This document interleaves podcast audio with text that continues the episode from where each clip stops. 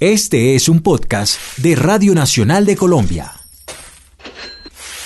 Bueno, estamos con el profesor César Ferrari, él es titular de la Facultad de Economía de la Universidad Javeriana, él tiene un PhD en Economía y en Desarrollo Económico de la Universidad de Boston y es también eh, magíster en Planeación Urbana y Desarrollo Regional de la Universidad de Nueva York. Con el profesor Ferrari queremos hablar acerca de varios fenómenos de la economía que durante los últimos meses han venido ocupando el espectro noticioso y la idea de este podcast Conceptos Claves es analizarlos de la mano de los expertos, expertos como el profesor Ferrari.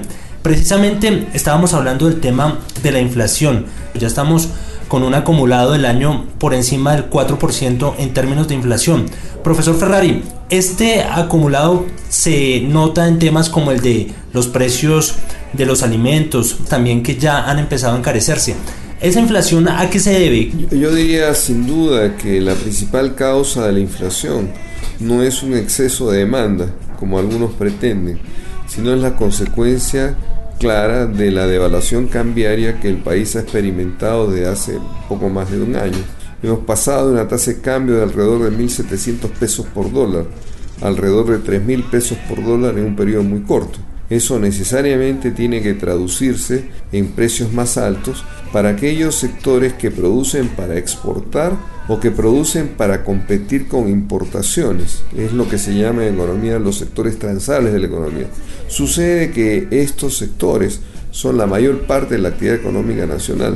Entonces es claro que esa evaluación tenía que traducirse en un aumento de precios irremediablemente. Y repito, no es un exceso de demanda lo que está produciendo, es simplemente un reajuste de los precios en general en la economía consecuencia de la caída de los precios internacionales.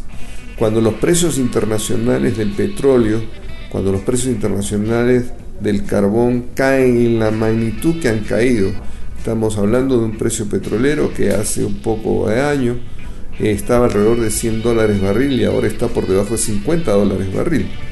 Claro que eso genera una menor oferta de divisas y esa menor oferta de divisas implica una devaluación cambiaria inevitable.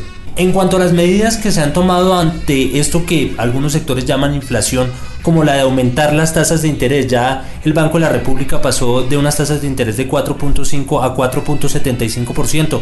¿Le parece que eso ha sido adecuado? Dos cosas. En primer lugar, esto lo anunciaron y probablemente están pensando en otros elevaciones de tasa más adelante. Pero creo que ese es equivocado porque lo que les decía, Aquí no está produciéndose este aumento de precios por un exceso de demanda, porque la gente tiene demasiado dinero. Y entonces lo que tratan es, al aumentar las tasas de referencia del Banco Central, trasladar ese aumento a las tasas de interés comerciales, producir una demanda de crédito menor y por esa reducción de la demanda de crédito generar una menor demanda en los mercados de bienes. Pero le repito, el problema no viene por un exceso de demanda, el problema viene porque los precios internacionales en su caída generaron una evaluación cambiaria y eso cambió los precios. Creo que en este sentido es un error. En esa línea, el gobierno ha proyectado un crecimiento más o menos del 3% general para este año. Esa cifra ha sido controvertida ya por algunos sectores. El Fondo Monetario Internacional ya cifra por debajo del 3%, incluso unas proyecciones del 2.5, del 2.9%. ¿Usted cree que sí se va a cumplir con esa meta de crecer por encima del 3%? Me parece muy difícil que se produzca ese crecimiento por las razones que he venido diciendo.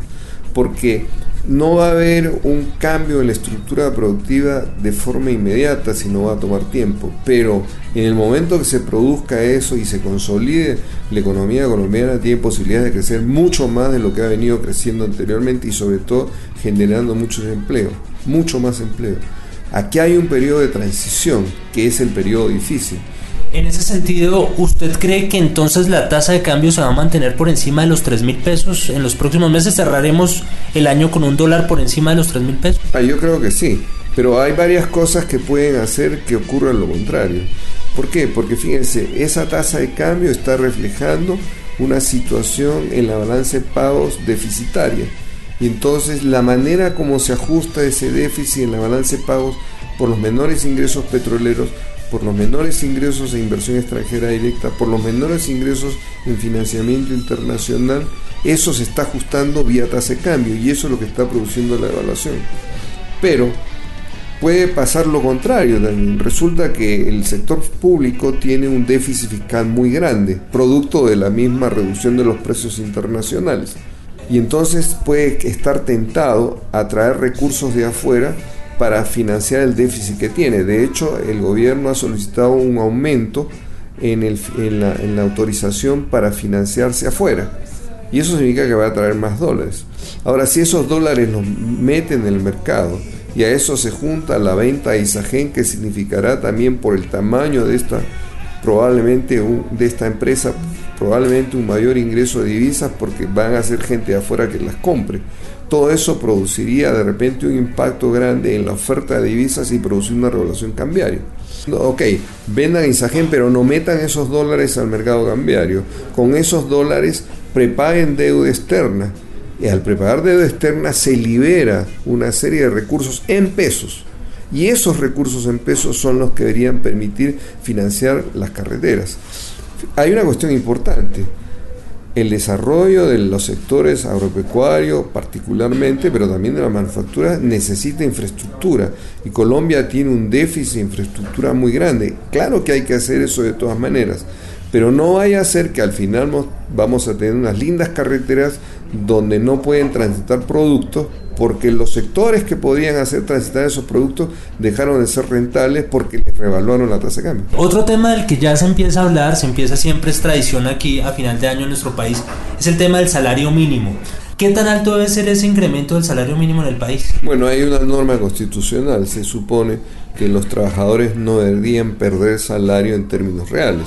Y eso significa que por lo menos hay que recuperarles la inflación causada. Digamos, si estamos en una inflación del orden del 5%, debería pensarse en una recuperación del salario del 5%. Otro tema que también nos consultan mucho allí en la emisora en Radio Nacional de Colombia está relacionado con el, el petróleo. Hay mucha gente que invirtió en Ecopetrol ya hace algunos años en esas acciones que salieron en ese momento a 1.200.000 pesos o algo así. Y ahorita pues se ha visto definitivamente que la acción en su momento llegó hasta los 5 millones de pesos. Hoy está por el margen de 1.400.000 pesos. ¿Qué debe hacer una persona que hizo este tipo de inversión? ¿La debe vender? ¿Se debe quedar con ella? ¿Esperar? Lo que va a pasar es que no pueden perder de vista el contexto y lo más probable es que los precios petroleros se mantengan deprimidos por mucho tiempo, lo dicen todos los analistas y hay una serie de razones por las cuales eso va a pasar así. Estamos a puertas de que Irán comience a expandir su producción petrolera y sus exportaciones petroleras por el acuerdo que tiene con la Unión Europea y los Estados Unidos, y Rusia y, China. Todos se pusieron de acuerdo para liberar las exportaciones petroleras a cambio de que Irán controle y no incurra en desarrollo de armas nucleares. Y eso significa un adicional de petróleo. Por otro lado, China se está desacelerando y China es el principal comprador mundial de petróleo. Y lo hace porque como Europa está en recesión y Estados Unidos su recuperación todavía es frágil, no tiene a quién venderle más. Y si no tiene a quién venderle más, tampoco tiene por qué crecer más. Y eso significa la tasa que estamos viendo del 7%. Muy lejano todavía que en una gran crisis, pero 10 es siempre más que 7 y China se está desacelerando, está comprando menos y eso hace que los precios también internacionales se caigan. En fin, hay una serie de razones adicionales. A Europa y Estados Unidos les conviene precios petroleros reducidos porque es una manera de contribuir a su recuperación económica y entonces ellos van a hacer lo posible para que esos precios se mantengan reducidos. Además dicen que uno de los financiamientos del Estado Islámico en el Medio Oriente es el petróleo. Entonces, mientras mantengan lo más reducido posible el precio petrolero, se reduce el financiamiento del Estado Islámico en el Medio Oriente y eso le da más posibilidades a Occidente para derrotarlos militarmente. Entonces hay muchas razones que apuntan a que esos precios petroleros se van a mantener bajos. Ese es el contexto que tienen que mirar para tomar decisiones, lo cual significa que Ecopetrol seguramente va a pagar pocos dividendos en los próximos tiempos. Entonces es una cuestión de ver lo que vale ahora y lo que valdrá después y comparar eso con los resultados que van a obtener en términos de dividendos. No es una decisión fácil, pero yo diría que si no están apurados, mejor se queden con las acciones, esperando que se puedan recuperar no a corto plazo, sino a un largo plazo. Y espero que eso no ocurra. Profesor, pues esperaremos a ver qué decisiones toma el gobierno. Le agradecemos mucho por estar en este podcast Conceptos Claves de la Radio Nacional de Colombia. Con mucho gusto, ha sido un placer estar con ustedes. Espero que haya otra oportunidad para seguir conversando.